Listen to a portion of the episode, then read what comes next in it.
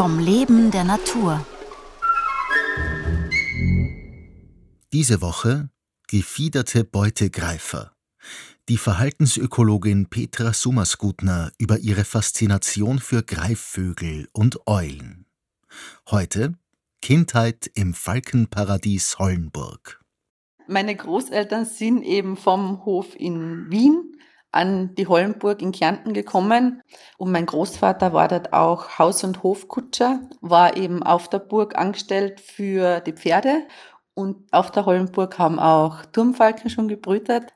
Also die sind dort einfach in den Felsen und eben auch direkt in den Gebäudenischen von der Burg zu Hause und die haben wir einfach immer beobachtet. Also das ist auch etwas, was in der Familie eigentlich ganz normal war.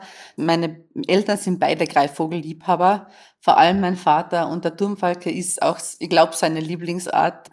Mein Vater ist einmal als Jugendlicher ein Turmfalke zugeflogen und hat sich dann angefangen, mit diesem Vogel zu beschäftigen. Also er hat ihm Futter zur Verfügung gestellt, das ist das eine. Und er hat eben auch gemerkt, er kommt, wenn man ruft, also eben falknerisch abgetragen, also offensichtlich zum Jagen auch ausgebildet. Und hat eben auch angefangen, dann falknerische Methoden einzusetzen, um diesen Vogel einfach zu bereichern und halt gesund zu halten.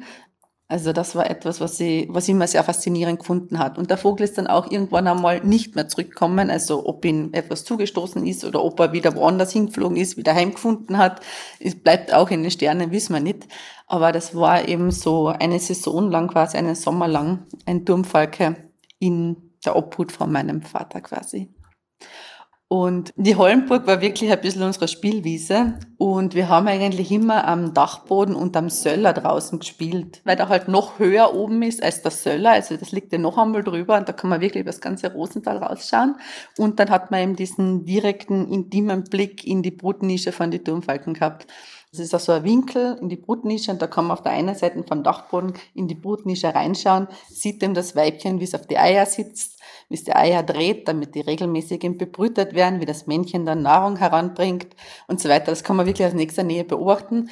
Und also der Falke sieht einen nicht, weil man eben in der Gebäudenische selber hinten im Dachboden eigentlich versteckt ist. Wir sind da oft zu fünft, also mit Eltern und Geschwistern eben draufgesessen. Später dann bin ich sehr viel alleine gegangen. Also es ist schon etwas, was ich immer sehr genossen habe. Es gibt auch alte Zeichnungen von mir, von dieser Brotnische, wo ich halt einfach versucht habe, das ein bisschen festzuhalten.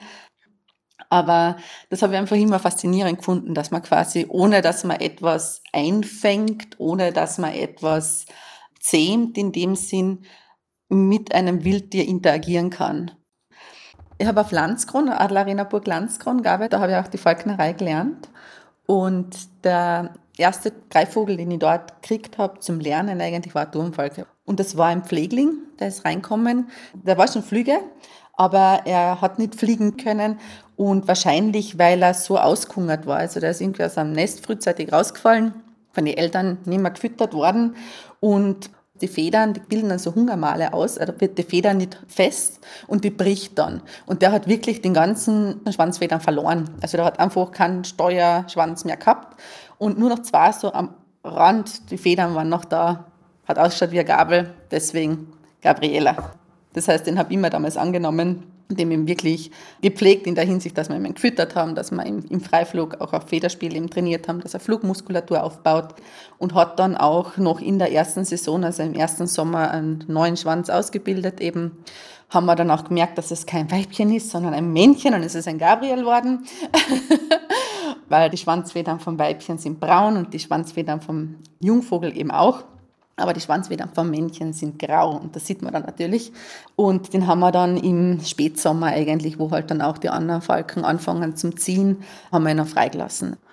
Ja, es ist ein schöner Moment, am Pflegling freizulassen. Ich habe damals trotzdem, ja, es, es geht einem schon nahe, ist eh klar. Man hängt an dem Tier und man weiß halt nicht, was danach passiert. Also das Gehen lassen ist nicht so einfach. Morgen um 5 vor 9 Wiener Turmfalken und Feuerwehreinsätze